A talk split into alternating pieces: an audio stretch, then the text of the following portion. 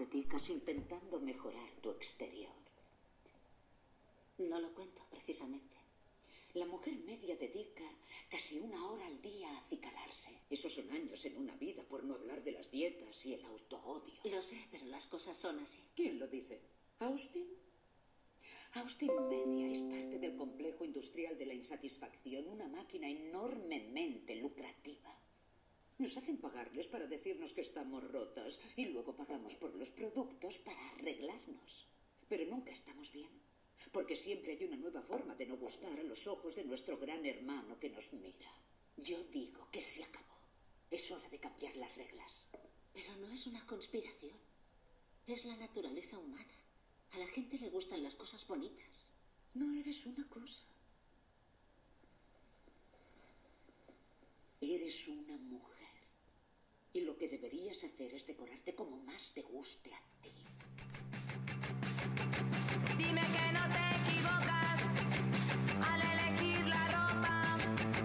Dime que no has visto nunca una peli porno y que no te tocas.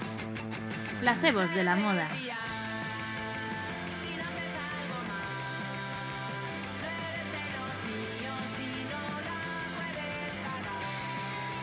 Bienvenidos a otro capítulo de Placebos de la Moda de esta nueva temporada. Como ya os hemos adelantado, eh, vamos a contar con voces que aporten una visión distinta y nos hagan debatir y plantearnos cosas. Hoy tenemos de invitada a Hazme una foto así y yo creo que mejor que se presente ella y diga un poco lo que hace. Bueno, lo que hago tampoco creo que, cambie el mundo, simplemente trato de poner un poquito de humor y un poquito de cordura eh, en la medida de lo posible al fenómeno influencer. Eh, trato de hacer a la gente reflexionar siempre desde el meme, siempre desde el chiste, eh, pues reflexionar sobre el tipo de contenido que, que consume y sobre el tipo de personas que estamos encumbrando y estamos convirtiendo en referentes, al menos en lo digital. Eh, bueno, y por el camino, pues eso, trato de sacar unas risas, de poner la lupa en las malas prácticas de los influencers, a veces también de las buenas. Eh, trato de, de satirizar sobre las posturas y los looks imposibles que nos presentan, esa realidad completamente distorsionada, el postureo mm, exacerbado de todo lo que nos venden, de, bueno, 24 horas de brunch en brunch, de viaje, en mi avión privado y cosas que se alejan muchísimo de, de la vida de sus espectadores. Y bueno, básicamente eso, hacer el tonto, pero con un poquito de, de visión de, de, de crítica. Bueno, que no es poco, realmente. Sí, bueno. Sí, sí, desde aquí os invitamos a todos, que si no la conocéis, arroba, hazme una foto así en Instagram, eh, para ver realmente la, lo exacerbante de, de la influencia digital y, y lo ridículo que puede llegar a ser. Exacto. Fue muy curioso porque en realidad llegamos a ti, o sea, en uno de los capítulos que preparamos que iba precisamente sobre influencia social, o sea, fenómeno influencia social en grupo y el papel que las influencers tienen en crear un conformismo grupal, por así decirlo, ¿no? Llegamos a, a un post, eh, en, el- en la preparación de ese capítulo llegamos al mismo post que fue el primero que tú compartiste en tu cuenta. Sí, el sí, de sí. Eh, cuando tu pedido en Zara no puede esperar y estamos en plena Sí, pandemia cuando, mundial. la, cuando la OMS declara pandemia mundial, pero tu pedido de Zara no puede esperar. Eh, Sí, lo recuerdo. Y ella, ella poniendo morritos con una caja de Zara al lado, así. Lo recuerdo como si fuera hoy. Es que ir a misa los domingos y recibir tu paquete de Zara, eso no puede faltar. Exactamente, exactamente, las cosas de, de buen español. Sí, a ver, yo creo que fue en un momento, igual, yo soy completamente honesta, cuando yo empecé la cuenta, eh, por supuesto que ni imaginaba el alcance que iba a poder llegar a tener, ni lo hice con esta pretensión de, mm, de hacer a la gente plantearse nada, simplemente la hice como, bueno, eh, estaba 24 horas en mi casa confinada como estábamos todos y se me ocurrió hacer memes sobre cosas que yo veía en Instagram y que me parecían eh, alejadas de todo juicio. Entonces lo hice sin ninguna pre- pretensión ese, pretensión ese post y terminó siendo uno de los más críticos y uno de los que en los comentarios se generó más debate porque sabéis que siempre está la voz de, claro, pero la economía, pero de Amancio regala cosas y dona mucho dinero, vale, sí, pero estamos hablando de que hay un repartidor que se ha expuesto eh, para llevarle un paquete a una persona que va a estar en su casa los próximos tres meses. O sea, si algo no necesita esa persona es ropa nueva en su Mm. casa. Y si algo desde luego no necesita es dar ejemplo. Quiero decir, si a mí me pasase porque, no sé, porque las fechas coincidiesen que lo pedí, no sé, el 10 de marzo y justo me llega el 15, yo no lo haría público eso. Y más eh, si yo fuese María Pombo y tuviese ese poder de influencia y tuviese una audiencia de un millón y pico de personas, me pensaría mucho lanzar ese mensaje, ¿no? De estamos en un estado de calamidad, una pandemia inédita, global, eh, estamos todo el mundo que no sabemos eh, lo que va a pasar mañana y yo aquí enseñando mis trapitos de Zara. Así que sí, ese fue el génesis de la cuenta y fue el post que hizo que, que vosotros os descubrierais mi cuenta. Sí, además, hace relativamente poco, eh, en la línea pues, de esta crítica, Mike te, te- te siguió los pasos y cogió precisamente unos mensajes de la misma influencer que estaba bueno, patrocinando unos calcetines de Calcedonia que se consideraban más sostenibles y ella los comentaba como eh, calcetines hechos con materiales naturales. El 50% de los calcetines, si no recuerdo mal, era poliéster. Entonces, bueno, nos llamó también mucho la atención porque al final eh, parece que pueden vender cualquier cosa independientemente de si están a, a favor o en contra o... Absolutamente, si se sienten identificados con el producto o con la filosofía de la marca, si ellos la usarían o si no. O sea, yo de María Pombo tengo grabado también una story de una crema o de un serum, no recuerdo la marca, pero decía, además el 10% de los beneficios eh, se donarán a mejorar eh, la naturaleza y los corales, así en general, los corales. Algo, no, no recuerdo la frase exacta, pero era algo como súper abstracto, como que es benéfico porque el dinero se dona a los corales, ya, ¿a qué corales? ¿Qué van a hacer con ese dinero? ¿A qué asociación? O sea, se leen el briefing por encima y bueno, si hay que decir que esto es ecológico, se dice. Si hay que decir que estoy comprometida con la causa de la revolución zapatista en México, lo digo, no pasa nada. Total, eh, la cosa es facturar eh, y no, no sé, yo creo que esto al final nos traslada a que no aportan, o sea, no, no transmiten una imagen coherente. O sea, eh, si María Pombo, como decimos, hoy me anuncia el paquete de Zara, mañana me anuncia algo de L'Oreal que sigue testando en animales y pasado me dice que estos calcetines de Calcedonia, qué guay, que tienen 50% de material reciclado, yo no me la creo. O sea, no es una voz autorizada para hablar de consumo sostenible, ni de ecologismo, eh, ni de nada que no sea moda y cuatro cositas más. Sí, sí, es que ahora lo tomamos a risa porque yo creo que hay, hay que tomárselo a risa, pero, pero es que es peligroso realmente porque antes, o sea, había expertos, ¿no? Que catalogaban productos, que te decían, pues mira, esto sí es sostenible, esto no. Ahora lo único que se necesita son seguidores. Si tienes más de X seguidores, ya te consideras una influencia y puedes decir lo que te salga de las narices que la gente te va a creer. Y, o sea, Totalmente. sí. es que es Bueno, sabéis que, que en plena pandemia, creo que fue el Colegio de Farmacéuticos, eh, también señaló que no recuerdo si era. Ah, no, Paula Gonu fue la que dijo que si bebías agua más de 28 grados matabas el Ah, coronavirus sí. porque estaba en la garganta, no sé si lo recordáis. Y unos meses antes, Marta Carriedo había recomendado unas toallitas antibióticas porque a ella le iban bien para la cara. Y me parece que se consiguen sin prescripción médica o algo, pero claro, al final es un antibiótico y tienes que tener una supervisión médica, no te lo puedes poner porque te lo diga un influencer. Y lo recomendó en su, en su Instagram, se agotaron las existencias de esas toallitas de farmacia y me, parece que fue Farmacia Enfurecida, que si no conocéis también os animo a seguirlo, eh, el que señaló esto y dijo, pero vamos a ver, eh, que estos son medicinas, o sea, mm, cortaros, ubicaros un poco que no sabéis de lo que estáis hablando. En esa línea, a mí realmente lo que me produce curiosidad es eh, qué tipo de seguidores o qué tipo de personas consumen Instagram como para que la falta de consistencia importe tan poco. Mm, la verdad que sí, que, que es muy buena pregunta. Eh, yo también me lo he planteado muchas veces. Mm, No sé, supongo que al final es también la clave de que haya formatos en televisión que año tras año sigan triunfando sin aportar eh, nada más que vergüenza ajena. Eh, no sé, o sea, eh, yo no entiendo de moda. Yo no sé si Marta Carriedo o María Pombo son referentes a nivel estilístico, porque no lo sé. Yo sé que a nivel comunicación y a nivel influencia eh, dejan bastante que desear. Quizá las personas que las siguen tienen un, no sé, se, se identifican con su manera de, de entender la moda. Quiero pensar que es algo así y que no admiran a la persona, sino a la ropa que se pone. No sé, quiero, quiero, a lo mejor es muy simplista este argumento, pero quiero pensar que es así y que el grueso de la sociedad tiene dos dedos de frente para saber que lo que le están diciendo está lejos de, de toda lógica. Sí, a ver, a mí ahí me, me surgen dos cosas, ¿no?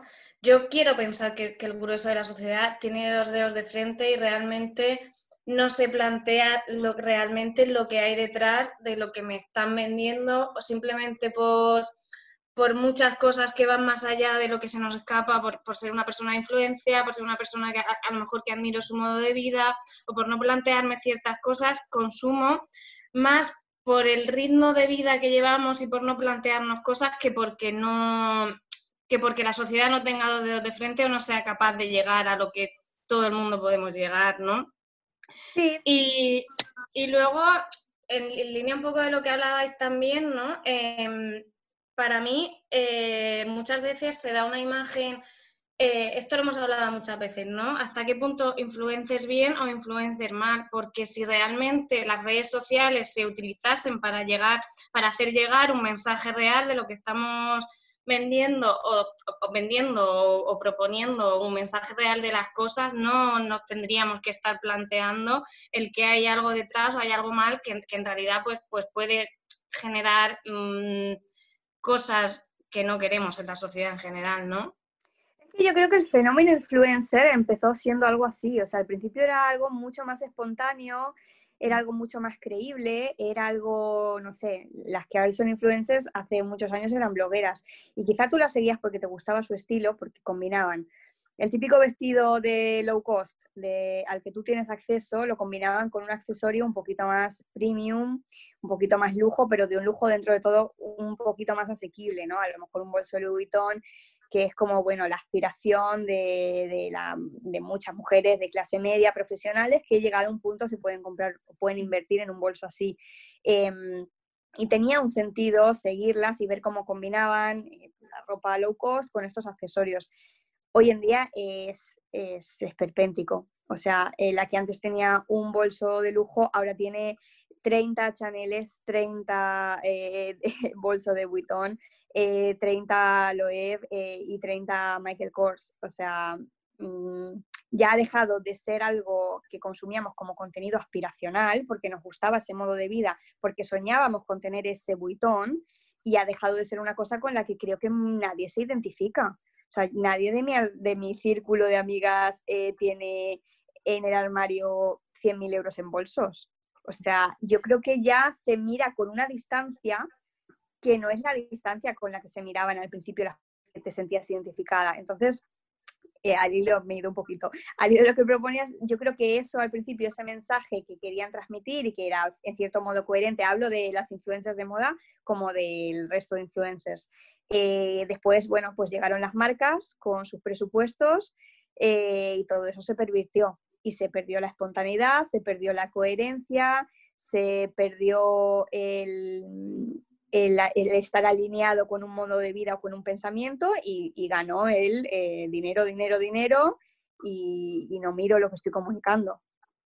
Es mi punto de vista, tampoco soy, tengo la verdad absoluta, es como yo como usuaria lo veo, o sea, no, no soy nadie para hablar del retorno que tienen las influencers, pero como, como usuaria es lo, que, es lo que pienso que está pasando.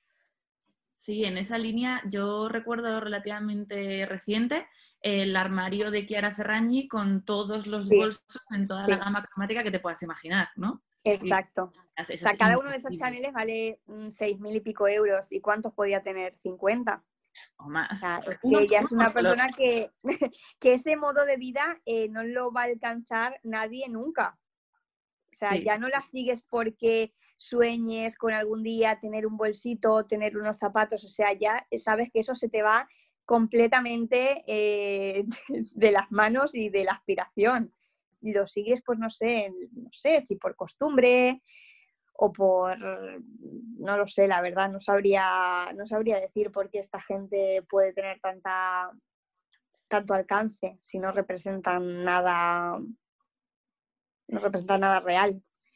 en esa línea me llamaba mucho la atención porque tú empezaste haciendo ya hace tiempo, pero como muchas anotaciones hacia las falsificaciones. Y la verdad es que yo sí que me dedico al mundo de la moda desde dentro y lo que veo es que ahora cada vez más está eh, aceptado comprar falsificaciones de esos bolsos que a lo mejor estos influencers ahora están poniendo tanto y de pronto Claro. te encuentras con que están más accesibles que nunca y casi que incluso insinúan que puede llegar a ser legal porque son inspiraciones comprarse, pues no sé, las últimas versiones de los bolsos de Loewe, de Louis Vuitton, de Gucci, de Dior, pero con versión AAA que te puede costar 250 euros, que sigue siendo un producto aspiracional, pero para muchas personas, pero, pero, que, está más al alcance, claro, sí, totalmente. Pero yo creo que porque también esta necesidad eh, colectiva se ha creado de unos años a esta parte. O sea, yo no, no conozco a nadie que hace 15 años quisiera un buitón en su armario, eh, porque en su vida diaria, en su círculo de amigos, no, no tenía nadie que, que, que, no sé, que se fuesen a tomar algo y apareciese con un buitón. Sin embargo, ahora entras a Instagram y ves a una con un buitón, a la siguiente con un Dior, eh, a la siguiente con un Loewe y, y dices, es que yo también necesito uno. Es que si, si esta tiene el Chanel en 25 colores, ¿cómo no lo voy a tener yo por lo menos en un color? Y entonces, bueno, pues eh, surgen estos negocios de los que estás hablando y que también algunas de ellas promocionan.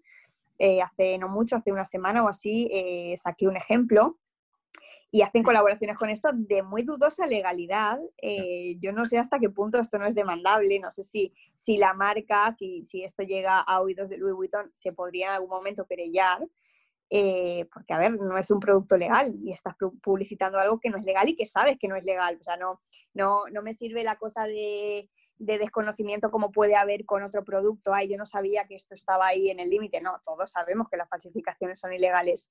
Eh, entonces, bueno, yo creo que eso, que estos, que estos negocios están creciendo como champiñones, igual que las influencers como champiñones, precisamente porque hay una demanda latente que hace 10 años no estaba porque tampoco había influencers. Ese tema de la aspiracionalidad que comentas, a mí me parece muy interesante porque yo creo que las influencers de alguna manera han conseguido que algo aspiracional se convierta en normal. O sea, antes eran las celebrities o la gente famosa a la, la que era la referente, ¿no? Ahora son influencers que te puedes encontrar por Madrid en la calle. Entonces, si ves a esa influencer con, con un bolso que te vale no sé cuántos mil euros, dices, ay, pues si la tengo cerca, o sea, yo también puedo aspirar a eso Claro. como que te crea la necesidad de, o sea, antes si veías a Beyoncé con un bolso, pues decías, pues es Beyoncé, ¿sabes? Pero Claro, ahora si ves claro, a, a mi vecina del cuarto, eh, que es influencer y le ha regalado ese bolsito, pues dices, ¿y yo por qué no? Y ahí para mí reside la peligrosidad de eh, hacer cotidiano el tener un bolso de 6.000 euros. O sea, Exactamente. em, con, con la que está cayendo y realmente con la, con la precariedad que vivimos la mayoría de nosotros. Sí, es que yo creo que se está creando un monstruo. Yo creo, no tengo en mi entorno a nadie de esta edad, pero yo creo que debe haber muchas nenas de 15, 16 años pidiéndole a sus padres un Chanel para Navidad. Y esos padres no deben entender de dónde surge ese deseo, porque, porque en su círculo no hay nadie que tenga un Chanel. Y dirán, ¿y esta niña mm, de Carabanchel? Eh, ¿Por me dice que ahora quiere un Chanel para Reyes si va a un instituto público y no tiene, no tiene esta referencia a su alrededor? O sea, yo creo que esto es algo que debe estar pasando, ¿no? Y que Ujú. muchos padres mm, deben estar planteándose por qué. Sí, sí, y luego también lo de las falsificaciones, que desde eh, las derechas siempre se critica y ahora está muy, eh, muy en moda eh, criticar a los manteros, ¿no? Eh, y luego estas influencers están haciendo Sí, básicamente lo mismo, sí, sí, sí. o, o incluso peor, Impunemente, eran total. mucha más gente. Y nadie, nadie, nadie, nadie entra al trapo con esto. Eh, parece que, que si eres blanca y, y tienes no sé cuántos mil bolsos, tú puedes hacer lo que quieras, pero a los pobres que están en la calle pasando frío, eh, esos son los... Puedes hacer fotitos con ellos porque queda Claro. en tu feed de Instagram. El viaje a Mozambique con dos fotos está amortizado, te digo, porque luego eso lo revientas en likes. O sea, la foto con el nene necesitado vende, vende muchísimo. Eh, pero claro, luego el negro que, que vende bolsos en Gran Vía, bueno, no soy de Madrid, no sé si venden en Gran Vía, me imagino. eh, ese negro es malo, claro. eh, pero la influencer, como tú dices, que uno, que te genera esa necesidad completamente absurda de tener 14 bolsos de marca. Y dos, que al mismo tiempo ella te satisface esa necesidad eh, indicándote dónde puedes conseguir bolsos, réplicas, esa influencer, claro, no tiene culpa de nada, porque al final pues, pues está en la industria de la moda, ¿no? Eso cree ella. Sí, sí. Bueno, muchas veces hay un reconocimiento. Ayer llegué eh, a un post, no sé si, si sabéis quién es Laura Pazo, que ahora No suena. un libro que se llama Armario Sostenible. Y ayer llegué a un, a un post de una influencer que, a la que le había llegado su, una microinfluencer, porque creo que tenía como 20.000 seguidores, a la que le había llegado su libro. Y ella en la historia abiertamente decía que, le había llegado el libro y que le parecía interesante leerlo, pero que no creía que pudiese extraer nada del libro, porque en realidad uno de sus trabajos era eh, por así decirlo, como generar una necesidad de consumo o consumir, ¿no? Entonces muchas veces sí que hay un reconocimiento explícito de, de, vale, mm, me parece bien lo que estás haciendo, pero en realidad yo me, yo me lucro de esto, yo me dedico a esto. Sí, bueno, y la verdad, por lo menos fue sincera y fue honesta. Porque, porque no sé, hay mu- mucha gente que en el mismo contexto tira para adelante y le da igual. Y, y no se plantea cuál es su rol eh, en, todo este, en todo este problema, en todo este escenario. Em, Sí, Sí, ahí, ahí también eh, la, a mí me gustaría que nos contases también eh, tu, tu segmentación en influencers bien y influencers mal. ¿no? Eh, o sea, ¿qué cataloga un influencer bien y qué cataloga un influencer mal? ¿Qué cataloga un influencer mal? Eh, pues prácticamente lo que vemos a diario, pues a mi juicio, ¿eh? No, no, yo no tengo la verdad sagrada de nada, pero yo creo que generar un contenido mediocre y por mediocre hablo pues de un contenido espontáneo que no aporte nada, o sea, una foto de la pantalla de tu tele con Netflix, una foto de tu perro, una foto de tu desayuno, eh, son cosas que yo no sigo a nadie porque me enseñe esas cosas. Eh, también es verdad que yo en mi cuenta personal no sigo apenas a influencers de moda, apenas no, no sigo a ninguno.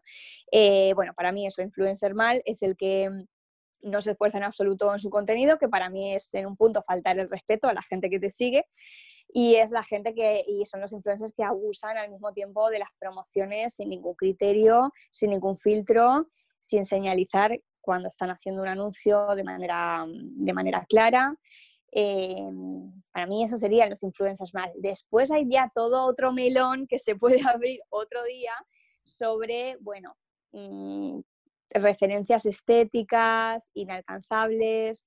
eh, bueno, esto es un tema un poco más polémico, pero también creo que hacen un flaco favor a, a la sociedad con, con todo esto. Y luego influencers bien, por otro lado, pues serían pues gente que, que- que te aporta algo, ¿no? Que, que la sigues y que, vamos a ver, si yo sigo una influencer de, por ejemplo, de maquillaje que me gusta, Ceci Wallace, por ejemplo, eh, y hoy me enseña un tutorial de maquillaje y mañana me muestra una, una crema que va genial para piel mixta y pasado me hace un anuncio, a mí me parece bien y probablemente ese anuncio sea relevante para, para mí porque tiene que ver con el contenido que me está dando el resto del tiempo.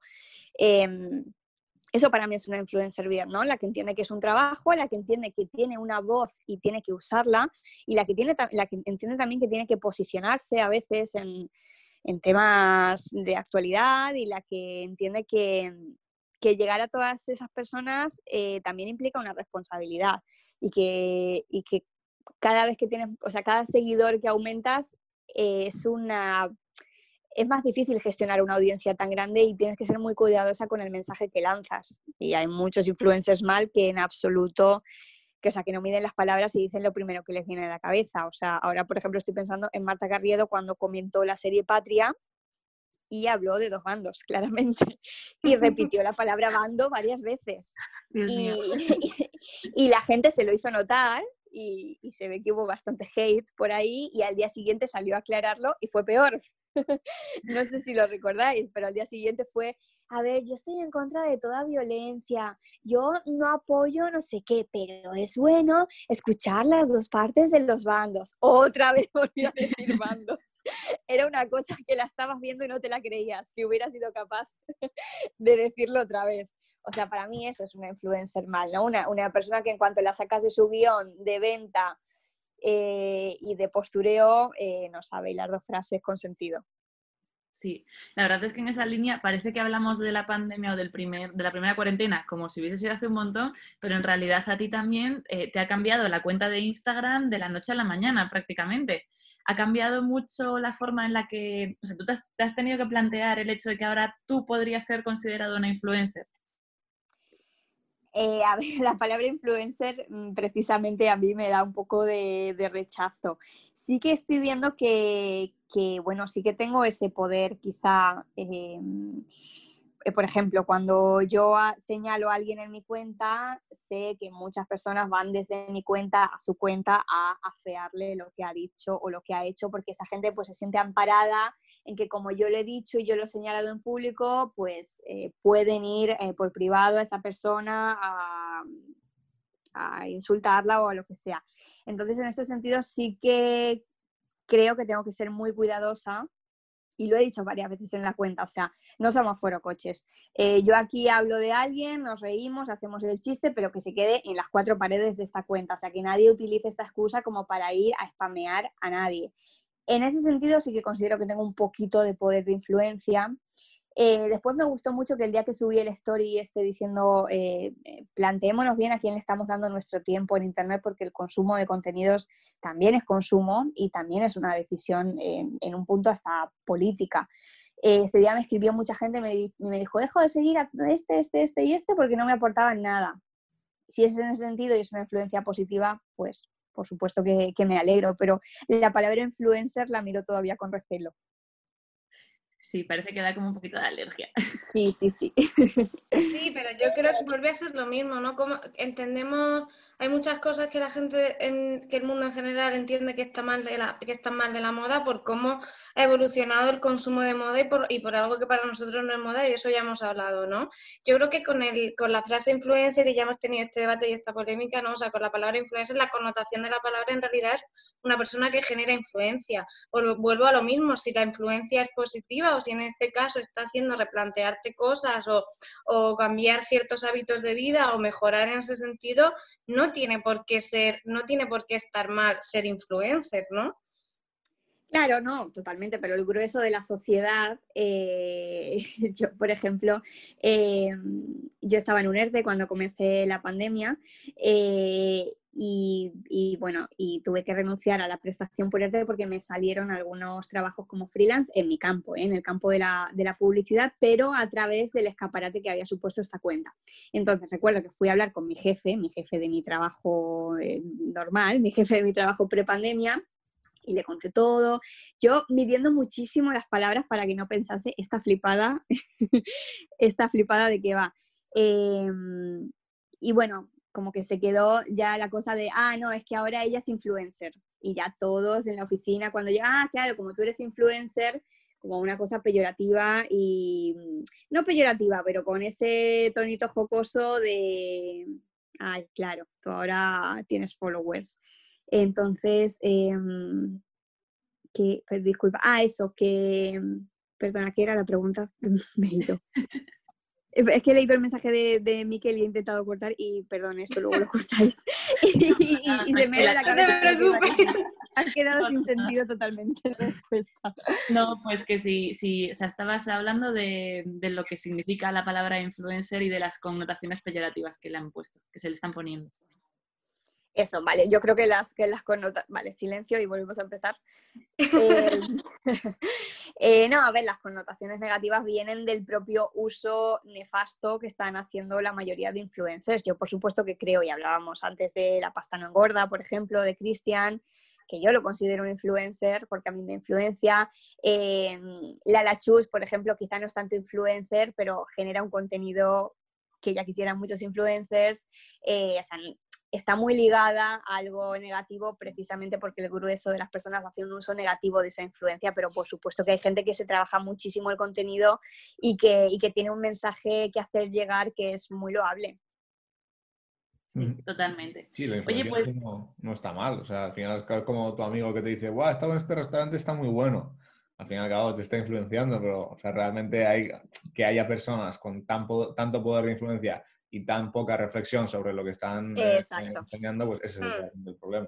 Y que las marcas hagan uso, un uso muy banal de eso. Exactamente. Pues Lorena, y con esto ya prácticamente terminamos. Eh, ya sabes que esto es un podcast en el que mayoritariamente hablamos de moda y de influencia en moda, consumo de moda, cómo se hace la moda. Nos gustaría saber, tú que estás tan puesta en todo lo que es la comunicación, qué es para ti la moda y cómo crees que debería realmente comunicarse la moda.